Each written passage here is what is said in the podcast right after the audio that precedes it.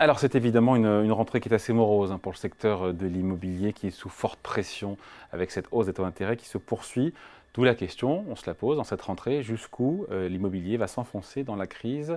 Analyse et points de vue signé Jean-Marc Vittori pour les échos. Bonjour Jean-Marc. Bonjour David, bonjour tout le monde. Content de vous retrouver dans cette rentrée. Bon, euh, il fait chaud mais les voyants sont au, rouge. Euh, les prix, on le sait, se sont retournés. Là je parle dans l'immobilier ancien. Mais en même temps, quand on regarde les, prix, les reculs, le recul des prix est assez modeste. On parle de 5% à Paris euh, en baisse, euh, en glissement annuel sur un an, 0,4% euh, en moyenne en France sur un an. C'est crois que c'est le meilleur agent qui dit ça. Il n'y a pas de crack là, non? Il n'y a pas de crack. Alors évidemment, on franchit même un seuil symbolique. Hein. En France, euh, il y a Paris. Paris, c'est le marché le plus cher du, pays. On est passé en dessous de 10 000 euros euh, du mètre carré. C'est un drame. Hein. Pensez donc dans les, dans les beaux quartiers. Avant, on vendait l'espace d'un WC. On pouvait acheter une voiture électrique. Aujourd'hui, le prix du mètre carré baisse. Le prix de la voiture électrique monte. Donc ça va devenir difficile. Euh, mais évidemment, ça ne s'effondre pas. Ça ne s'effondre pas parce que le marché immobilier, c'est pas comme le marché de la chaussure ou de la voiture ou même du blé. quand le, le, prix baisse, ben, vous ne vendez plus. Vous arrêtez de vendre. Euh, les, propriétaires de logements, la plupart du temps, ils l'occupent. Et, quand les prix baissent, ils espèrent que le prix va remonter et donc ils, euh, bloquent la, vente. Et donc euh, on a un effritement des prix hein, de l'immobilier euh, en France. Et, en revanche, on a un effondrement des transactions. Hein. Vous, citez donc quelques pourcents pour les prix, pour, pour les transactions. 25. voilà, on est 25% de baisse. Et, donc le, quand, quand, le marché immobilier se grippe, les prix ne s'effondrent pas. quand vous regardez historiquement le crack immobilier, c'est un mythe. Hein. Euh, même aux États-Unis, quand il y a eu la crise du subprime, il y a eu localement des prix qui ont baissé très fortement, des maisons qui ne valaient presque plus rien, mais c'était de manière extrêmement localisée, dans des cas très particuliers. À l'échelle euh, d'une région, d'un pays, le crack immobilier n'existe pas. Ça ne veut pas dire que les choses vont bien, euh, ça veut dire que les choses se figent, et quand les choses se figent, ça pose plein de problèmes. Ouais, et si on fait un peu de prospective, le patron de la FNAIM, qui était aussi présent, Loïc Quentin, sur ce plateau, il nous dit cette année, autour de 5% de baisse de prix, voilà, ça reste désagréable, mais en même temps, c'est une bonne nouvelle pour celles et ceux qui ont envie d'acheter. Et voilà, il n'y a pas de crack. Il n'y a, pas de crack, il n'y a pas de crack, mais euh, il y a une construction qui va mal, du coup. Parce, que, parce que, quand euh, euh, enfin, les prix baissent, ça traduit aussi une, demande qui devient différente. La demande devient différente, vous l'avez dit, à cause de la hausse des taux d'intérêt. Hein. Les, les, taux d'intérêt ont augmenté extrêmement vite en partant d'un niveau d'un niveau extrêmement bas. L'effet levier est absolument massif. Hein. En, ordre de grandeur, hein. aujourd'hui, une hausse des taux d'intérêt de 20%, ça fait plus 10% sur une mensualité. Une mensualité, une mensualité, ça peut représenter un tiers du budget d'un ménage. Vous rajoutez 10% là-dessus, ou 20%, parce que les taux, ils n'ont pas augmenté seulement de 1%.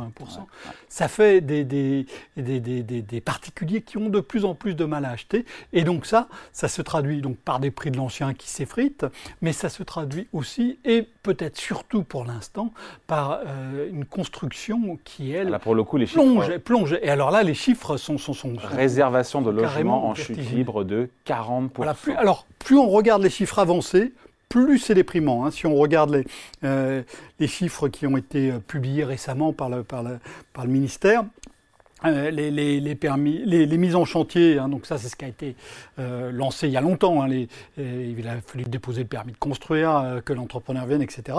Donc ça c'est en baisse de 12% sur un an. Les permis de construire c'est en chute de 26% et les réservations de logements neufs et la production de crédit c'est en chute de 40%.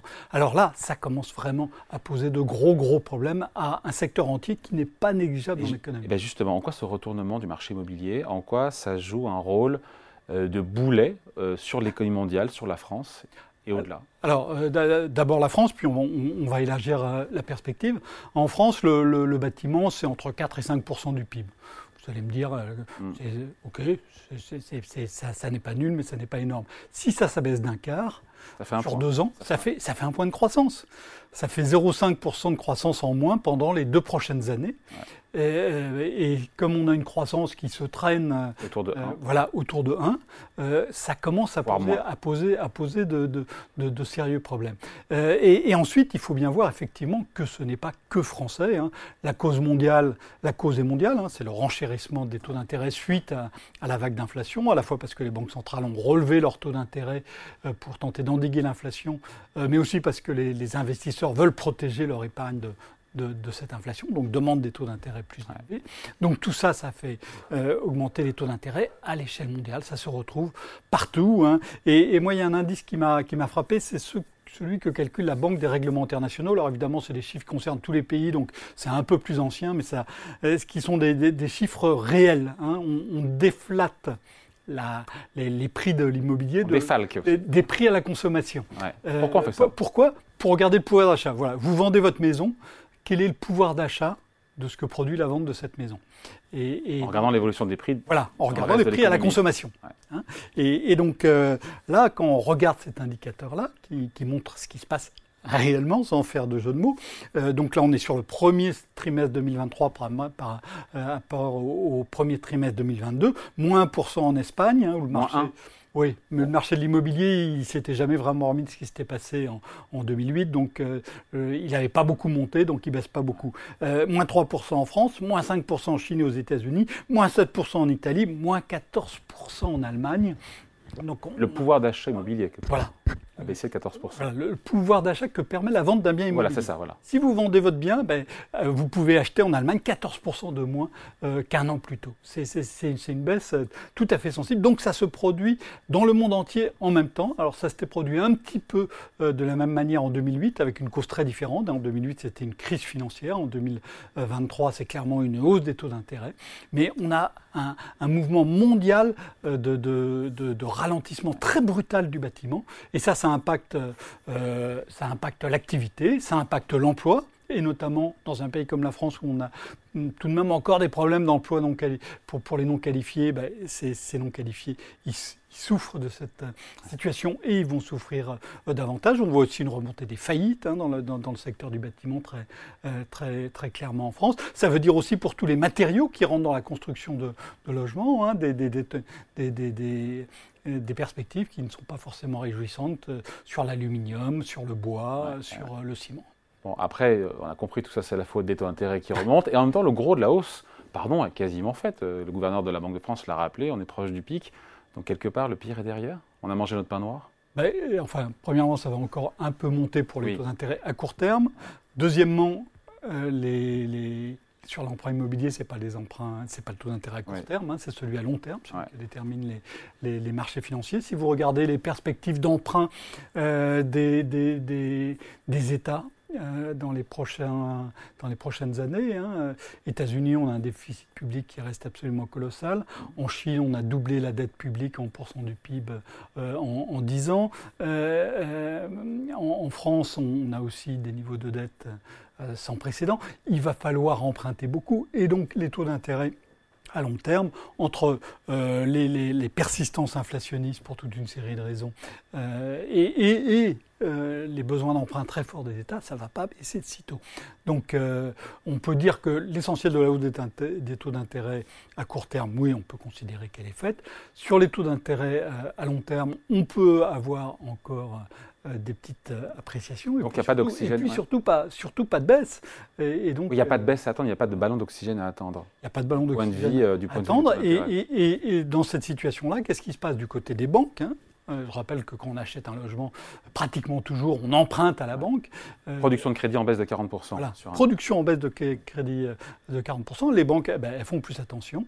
Il faut aussi qu'elles gèrent tout ce qu'elles ont consenti comme prêt depuis 20 ans à des taux d'intérêt qui sont très inférieurs au niveau actuel, donc ça leur pose des problèmes de transformation qui ne sont pas négligeables, donc ça ne les incite pas à, ouvrir en grand euh, euh, le, robinet à crédit. Donc euh, on est dans, même si on peut considérer que l'essentiel de la hausse des taux d'intérêt est, passé dans un scénario. On est sur une crise durable. C'est ça votre idée. On n'est pas sur une crise. Voilà, ça, on, va, on, ne va pas avoir une, une, un, creux violent de l'immobilier avec un rebond comme on l'a eu pour la, pour la, pour la production euh, nationale euh, avec le Covid, on est sans doute sur quelque chose qui est beaucoup plus long, beaucoup plus structuré. si on perd 5% tous les ans, si les prix de l'immobilier perdent en France 5% tous les ans sur 5 ans, euh, au final, ça fait mal quand même. Hein. Oui, oui, bien sûr, ça fait mal. donc, on a connu ça dans les années 90 en France, on, a Paris, direct. surtout. Alors on a l'effet indirect là, hein. ça, c'est un autre point qui est important.